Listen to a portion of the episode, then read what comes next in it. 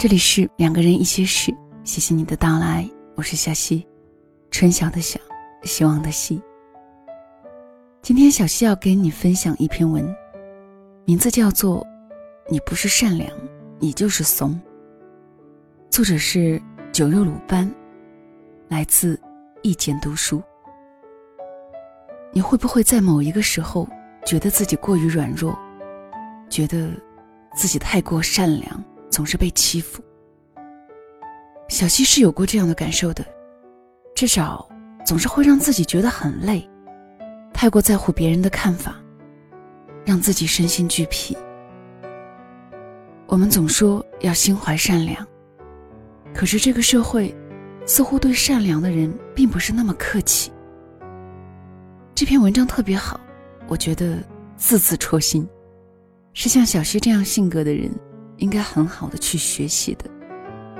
那么，以下的时间分享给你听。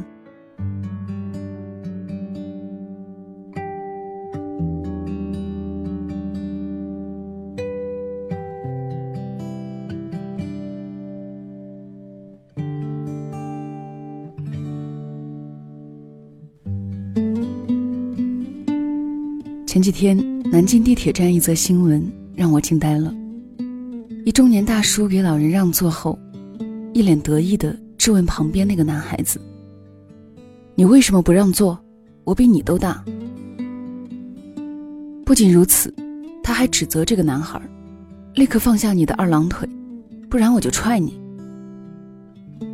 话还没说完，中年大叔还沾沾自喜的一脚踢向男孩的胸部。站在道德制高点，也不能成为伤害别人的理由。很显然，这个举动引发众怒。见状，中年大叔顺势道歉，男孩只是乖乖的摇头说没事。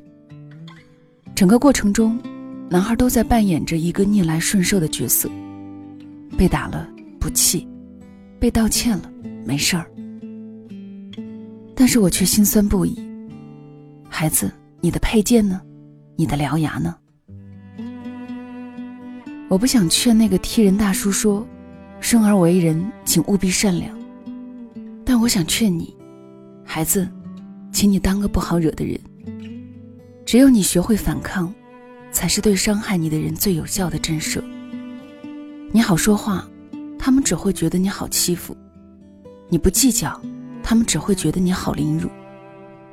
正如《生活大爆炸》所言：“如果你太善良。”这个世界迟早会让你遍体鳞伤。李嘉诚曾说过：“做人最高的境界是仁慈的狮子。人若软弱，就是自己最大的敌人；人若勇敢，就是自己最好的朋友。”所以，我始终认同一句话：“人不犯我，我不犯人；人若犯我，我加倍奉还。”中国人总是奉行以和为贵的原则，父母也总教育孩子要乖、要听话、要学会忍辱负重。但是他们并不知道，忍一时并不会是海阔天空，只会是得寸进尺；退一步，并不会是风平浪静，只会是变本加厉。所以出门在外，若有人欺你、辱你、骂你，在你能力范围内，请你掏出佩剑，亮起獠牙，告诉他们，你不是好惹的。高中时，美术老师曾跟我们分享过一个他大学时的故事。他家境不太好，靠自己努力考上了大学，而舍友其他三人都是娇娇女。秉着和舍友搞好关系的想法，他总是很主动的包揽宿舍的活。扫地、拖地、倒垃圾、打扫厕所，一应俱全。久而久之，他的舍友开始习以为常，并且开始对他呼来喝去：“去图书馆帮我借本书呗，帮我打个午饭吧，帮我点个到呗，帮我洗一下内裤呀。”他就像是一个丫鬟一样被他们指挥着，甚至通宵赶他们的画稿。有一次，他身体很不舒服，结果有一个舍友非要他到楼下打包夜宵。那是他第一次发火，也是第一次生那么大的气。他拍了一下桌子，径直把桌子上的玻璃杯砸到地上，说：“要我去，你是没手还是没脚了？你谁呀？指挥来指挥去的。从今以后，别再向我帮你任何一个忙。”然而，从那以后，你以为他和宿舍其他三人老死不相往来了吗？并不是，而是他们开始不再对他呼呼叫叫，并且开始尊重他。主动和他搭讪聊天他告诫我们，人不能太善良，因为老好人是注定要受欺负的。欺软怕硬其实是人性，但我希望你们手里有保护自己的武器。美国作家马克吐温曾说：“你为人像水一般软弱，他们不用费什么劲儿，就会发现你为人没什么骨气。”他们就会像对待奴隶一样对待你。妥协不是美德，忍气吞声不是相处和睦，而委曲求全更不是顾全大局。你越是迁就，别人越是会得寸进尺；你越是心软，别人越是会肆无忌惮。只有当你有原则、有个性、有立场、有主见的时候，他们反而会迁就你，尊重你。敬佩你，不能任人欺负，亲戚也不行。相信每个人多多少少都会有些奇葩亲戚，比如我朋友婷婷的亲戚，一度刷新了我的认知。婷婷爸妈在深圳奋斗了十几年，终于有了自己的房子，并且安家立业了。婷婷姑姑家在老家。所以，她爸爸总是会帮扶一下她姑姑的家庭。姑姑在老家盖房子的时候，他很穷，他爸就塞了好几万给他。从那之后，姑姑好像摸索出门道一样，总是来深圳蹭他家的东西。去年，他爸新买了一辆车，他姑姑提出拿一千块把旧车转手卖给他的儿子，这相当于送了。但是他爸爸寻思着兄妹一场，还是同意了。今年年初，他们家的新房装修完毕，旧房子也已经出租了。他姑姑见有利可图，又顺势而上，提出用十万把旧房子买下来，分几年付款。划重点：深圳房子价值三百多万，他想用十万买下来，还分期付款。他老爸既不想撕破脸皮，一时又找不到较好的回绝理由，于是没有答复。没想到，他姑姑以为先下手为强就行了，径直在老家收拾行李，跑到深圳的旧房子，还让里面的租客快收拾搬出去，然后堂而皇之的在里面布置他的行李。租客只能打电话让房主过去看是怎么回事。他姑姑还很大口气的说。现在开始，这套房子是我的了，我爱不租给你就不租给你，现在给我立刻搬走。他爸从小就很宠爱姑姑，要风给风，要雨给雨，但这次他爸气得不行，径直把姑姑的行李收拾好，让她回老家。自那以后，他姑姑就再也没有总惦着他家的钱，打他家的主意。面对那些贪得无厌的人。就应该干净利落拒绝，而且从一开始就不应该给予。老祖宗曾说：“人善被人欺，马善被人骑。”其实你不是善良，你就是怂。你对别人越是退让，别人越是步步紧逼；你对别人越是容忍，别人越是贪得无厌。你没有原则的善良，只会引来无数个吸血鬼，慢慢榨干你。而这样的善良毫无意义。从现在开始，当个不好惹的人吧，不能打他们，至少也不用惯着他们。为什么你总是被欺负？大家有没有好奇，为什么十七岁的少年在地铁被踹胸口了还不反抗？为什么婷婷爸爸一直被压榨，还毫无怨言？因为他们都是被动内疚的老好人。心理学家霍夫曼解释过何为正常的内疚：当一个人主动伤害了他人，或是违反了道德准则，而产生良心上的反省，并且希望对行为负有责任的心态，这是内疚，是正常的。不正常的是，对于老好人说，他们往往过于关注他人的感受，对他们来说，拒绝帮助别人，就和伤害他人没有区别。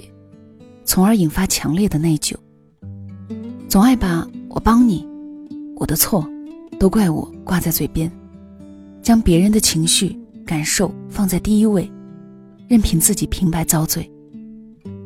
为获得心理安慰，降低这种内疚感，老好人们便会努力做出更多补偿性行为，来弥补自己对他人造成的伤害，比如帮助受害者。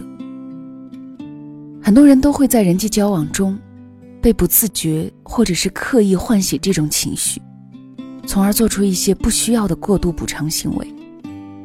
事后才意识到，等下我为什么要内疚？又不是我的错。但是等到下次，被动内疚者又会继续乐呵呵地帮助别人，仿佛没有吸取任何教训。不给别人提供帮助，就要背负恶人的名声了吗？明明是别人不好，我们凭什么要内疚，从而委屈自己呢？请你记住，人善被人欺，吃亏不是福。如果收起你身上所有的刺，你只会被人戳扁、捏圆，任人欺负。但是展示你的原则与力量，别人都会知道你不好惹，反而对你肃然起敬。不好惹的人。过得真的很爽。我很怕狗，因为曾亲眼看着弟弟被狗咬过。国庆的时候回了一趟老家，因为不在老家长期生活，没什么朋友在这里，夜晚甚是无聊，所以我拿着手电筒，徒步走去五百米远的表妹家。表妹家在山脚，附近只有她一户人家，环境阴森僻静。走到半路，突然有三条狗在我背后，朝我漫步跑过来，还朝我狂吠。我吓到胆子都没了，只能一边蜷缩推到久没人居住的屋角，一边很无力地喊开他们。也许他们也发现我的害怕了，越跑越近，眼睛还透露着金光，进攻的更厉害了。我敢发誓，这是我最接近死亡的一次。他们来势汹汹，这种情况下，不是你死就是我亡。可能是生死关头激发了我的求生欲，于是我壮起胆子，中气十足地大吼了一声，并且做出大幅度准备进攻的动作，还顺势拿起地上的砖头，露出了凶神恶煞的表情。进攻的三条狗停了下来，还是朝着我狂吠。我凶着脸，拿着砖头。左右挥动，一步步向前，迈向他们。他们可能感受到了危险，开始步步后退，直到我捡到路边一个棍子的时候，才把他们赶开了。自此，我明白一个道理：无论是在人还是狗面前，永远不要暴露你的脆弱，因为他们一旦顺势而上，你会万劫不复。反而。如果你在外展示你的攻击力，狗不敢随便动你，人也不敢随便惹你。他们清楚你不好惹，所以你不可以去主动攻击别人，但是一定要保持可以随时还击的能力。余华曾说：“当我们凶狠地对待这个世界时，这个世界突然变得温文尔雅了。只有你坚硬无比。”世界才会对你温柔以待。共勉。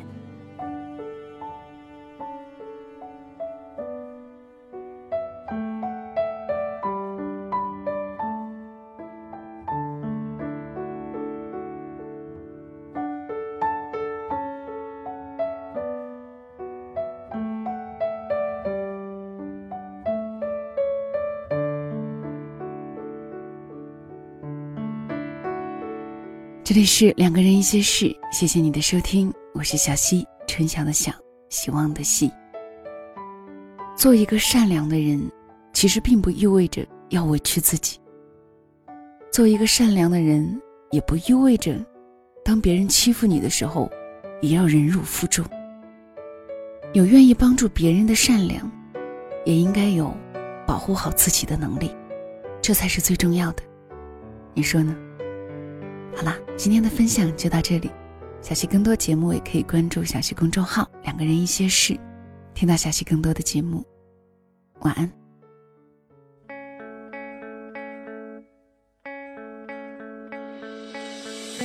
已经记